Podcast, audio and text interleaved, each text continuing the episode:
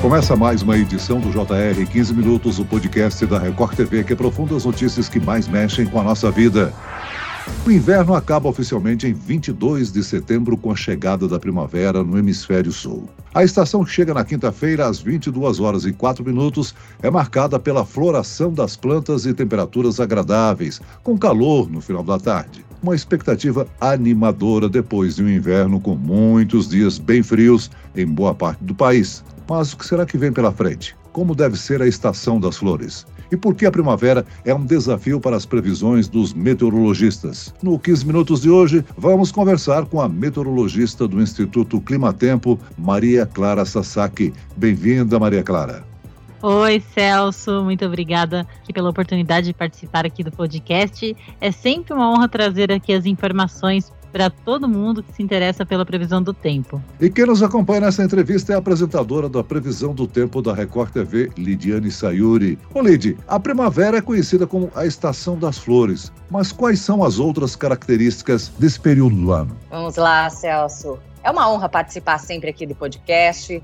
Clarinha, conosco sempre, todos os dias, acompanhando a previsão do tempo, é o seguinte: olha, a primavera é uma estação de transição entre o inverno frio e seco e o verão quente e chuvoso.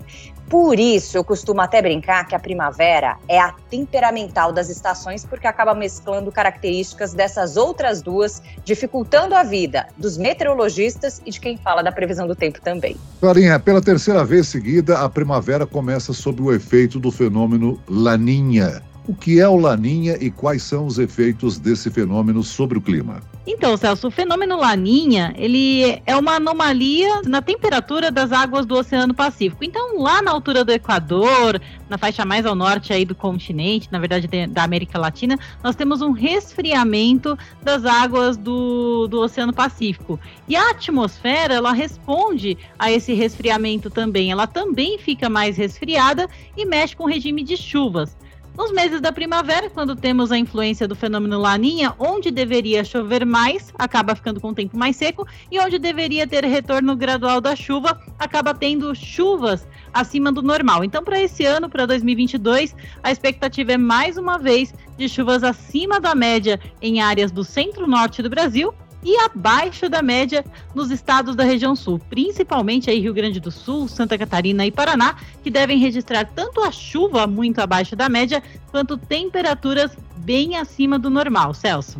Ou seja, a Laninha, então, atuando nessa estação, preocupa os produtores rurais, principalmente do sul do país preocupa bastante, ainda mais que estamos vindo aí de períodos de tempo muito seco, né? Nós tivemos anomalias de chuvas muito, muito intensas, é, principalmente no estado do Paraná. Nós tivemos poucos meses com chuvas acima do normal para áreas da região sul do Brasil. E os produtores eles já vêm enfrentando essa situação aí há pelo menos três anos, né? De, de chuvas bastante irregulares na região sul.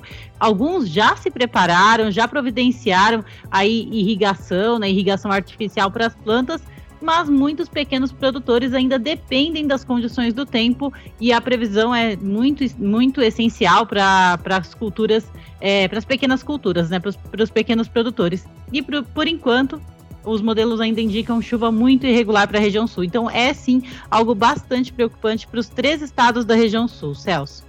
Clarinha, o risco de granizo é realmente maior quando o Oceano Pacífico está sob a influência do Laninha, como é o caso da primavera deste ano. Agora, além do registro de granizo, a gente pode também ter registro de vendavais mais intensos pelo país? Podemos sim, Lid. A chuva da primavera ela já tem essa característica né, de vir acompanhada por temporais. E quando nós temos uma atmosfera mais fria um, e um, as águas do oceano mais frias e a atmosfera mais fria, as nuvens de tempestade, elas se formam também mais frias e aumenta a concentração de gelo. Por isso que a, o risco de granizo é muito maior quando temos o fenômeno laninha e as chuvas com tempestades, né? As ventanias, pancadas de fim de tarde com muitas trovoadas. Isso aumenta bastante agora nos próximos meses. Já é normal, com laninha então fica ainda mais preocupante, Lid. Clarinha, a primavera é a estação que marca essa transição, como eu falei, do inverno para o verão. E seguimos nela agora até dia 21 de dezembro. Conta pra gente esclarece, por favor, por que é tão difícil fazer a previsão do tempo nesta estação. Olha, é justamente essa transição aí de tempo seco, né, de tempo seco do inverno para o tempo úmido do verão. Os modelos meteorológicos, eles demoram muito para se adequar a essa nova condição. Então, principalmente aí o início da primavera, é muito difícil a gente ter uma previsão mais assertiva nos modelos meteorológicos. Além disso, nós temos também muita instabilidade na atmosfera. Qualquer ventinho que vem aí de sul ou qualquer areazinha de baixa pressão que se forma no continente já tem um alto potencial para formar nuvens carregadas e mudar totalmente a previsão do tempo. Então, a primavera é a estação mais difícil para a gente prever e a gente sofre todo ano, viu, Lid? Ô Clarinha, no inverno nós tivemos aí temperaturas acima da média, né? Isso explica aí o aumento do número de queimadas, tempo seco. Agora, com o início da primavera, o retorno das chuvas, esse cenário de estiagem vai mudar? Vai sim, viu, Celso? Principalmente no centro-norte, como eu falei, que tem previsão aí de chuvas acima do normal ao longo da primavera. Aos pouquinhos, a umidade ela vai retornando para essas áreas aí que tiveram um aumento do número de queimadas. Então, centro-oeste, interior do nordeste, áreas aí da região norte do Brasil, foram áreas muito é, castigadas pelas queimadas durante os meses de inverno. E agora a tendência é de retorno da umidade gradativamente e chuvas acima do normal. Com isso, a expectativa é que o número de queimadas é, fique bem controlado a partir de agora e a, e a gente tenha uma redução do número de queimadas, né, uma redução da quantidade de focos né, de incêndios ativos até pelo menos o final é, deste ano, Celso com relação aos reservatórios e na geração de energia. Essa chuva toda, se vier mesmo, tende a cair nos lugares certos, garantindo o abastecimento de água e energia para o ano que vem? Olha, para o centro-norte, sim. Então, Nordeste, é, Ceará, Brasília também, que sofreu bastante com o número, número baixo né, do nível dos reservatórios, são áreas que podem ter uma captação bem melhor de chuva agora nos próximos meses. Já no sudeste do Brasil, principalmente estado de São Paulo, a chuva ela deve ser bastante irregular ao longo da estação.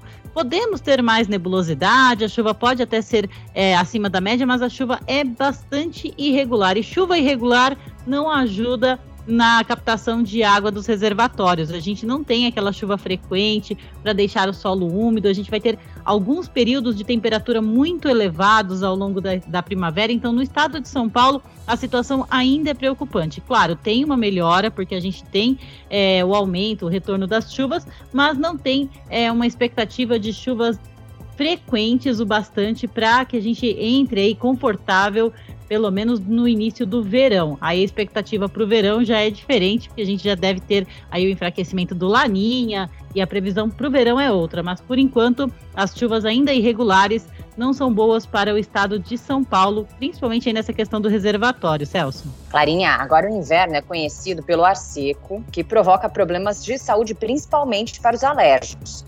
No hemisfério norte, a primavera é considerada vilã para quem tem problemas respiratórios, porque aumenta a dispersão de pólen das flores. E por aqui, a primavera é um período bom ou ruim para essas pessoas? É verdade, viu, Lídia? A gente sabe bem que nos Estados Unidos, no hemisfério norte, sempre que fala em primavera, a gente já tem aquela noção, aquela ideia de que aumenta a quantidade, a dispersão de pólens na atmosfera, de poeira.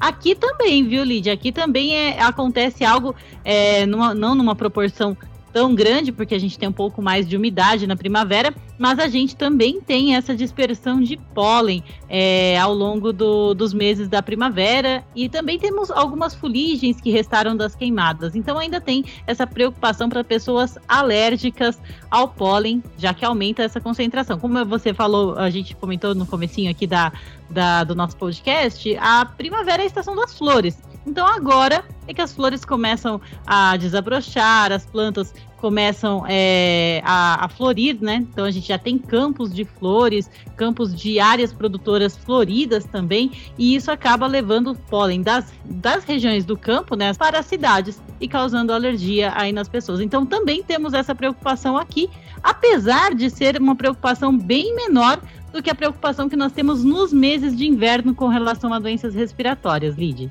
Ô Clarinha, nos últimos dias desse inverno nós tivemos dias frios e outros com temperaturas altas. Qual é a previsão para os próximos dias? Então, Celso, nós ainda começamos a primavera, né? Vamos começar a primavera sob influência de uma massa de ar frio, que acompanhou a chegada aí de uma frente fria nos últimos dias, principalmente nos estados do Sul, São Paulo e Mato Grosso do Sul. Inclusive, tem até chance de geada entre a próxima sexta e o fim de semana, nos estados da região sul, Rio Grande do Sul, Santa Catarina, Paraná, ainda deve ter é, ocorrência de geadas nos próximos dias devido a essa massa de ar polar. Mas aos pouquinhos, conforme a gente for avançando aí pela estação, essa variação, essa grande amplitude térmica deve diminuir bastante, já que a umidade na atmosfera aumenta. A umidade ela serve como se fosse um cobertor, como se fosse é, um isolante térmico. Ela não deixa a temperatura subir muito. É, a gente ter aqueles valores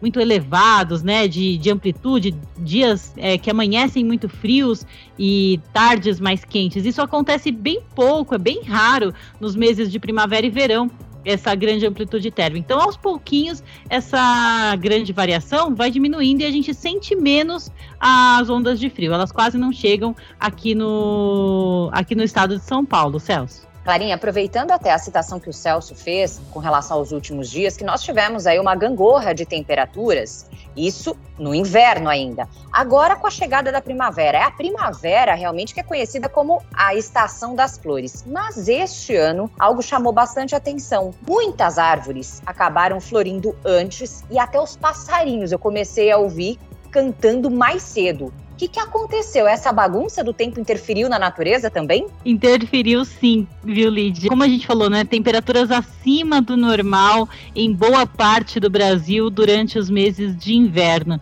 E principalmente o mês de julho foi muito quente, nós tivemos aí de 3 a 4 graus é, de calor acima do normal para o mês de julho. Então as plantas e os pássaros já acharam que estava na primavera, né? Então eles já acharam que a gente podia, é, podia florir, já podia cantar, que estava tudo bonito, tudo lindo, mas ainda tinha massa de ar polar para chegar. Então, por isso que os IPs floriram antes, as cidades aí que tem muitos IPs, né? Maringá, no norte do estado do Paraná, teve aí imagens lindas durante o inverno é, com a floração das árvores, e isso tudo é uma, uma situação bem direcionada com, a, com essa variação aí da temperatura. E outra outro fato bastante preocupante, Lid, com relação a, a isso, não, não são as, as, flores que enfeitam as cidades, que floresceram antes, né? O problema são as plantas agrícolas que também acharam que já estava na primavera. Por exemplo, o café.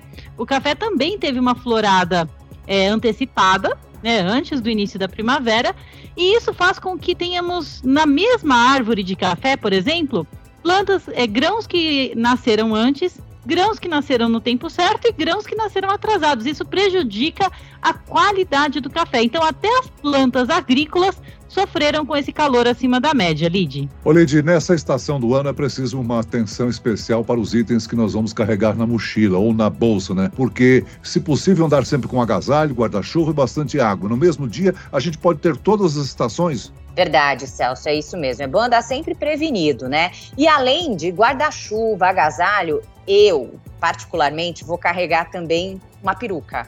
Isso porque é, pegam no nosso pé quando a previsão sai diferente. E nessa época, cada acerto deve ser muito comemorado. Então, além de todas essas artimanhas, né, com, com relação ao tempo, que pode mudar com muita rapidez. No mesmo dia, eu ainda vou levar uma peruca, porque se eu errar, não sou eu, eu vou disfarçada ali para a redação e pronto. Muito bem, nós chegamos ao fim desta edição do 15 Minutos. Eu quero aqui agradecer a participação da meteorologista do Instituto Clima Tempo, Maria Clara Sasaki. Obrigado, Clarinha. Muito obrigada, Celso. Obrigada, Lid. E agradeço a presença da apresentadora da Previsão do Tempo no Jornal da Record, Lidiane Sayuri. Obrigado, Lid. Obrigada, Celso. Que tenham todos uma excelente primavera. Esse podcast contou com a produção de David Bezerra e dos estagiários Lucas Brito e Kátia Brazão. Sonoplastia de Wendel Montalvão. Coordenação de conteúdo, Edivaldo Nunes e Deni Almeida. Direção editorial, Tiago Contreira. Vice-presidente de jornalismo, Antônio Guerreiro. Eu, Celso Freitas, te aguardo no próximo episódio. Até amanhã.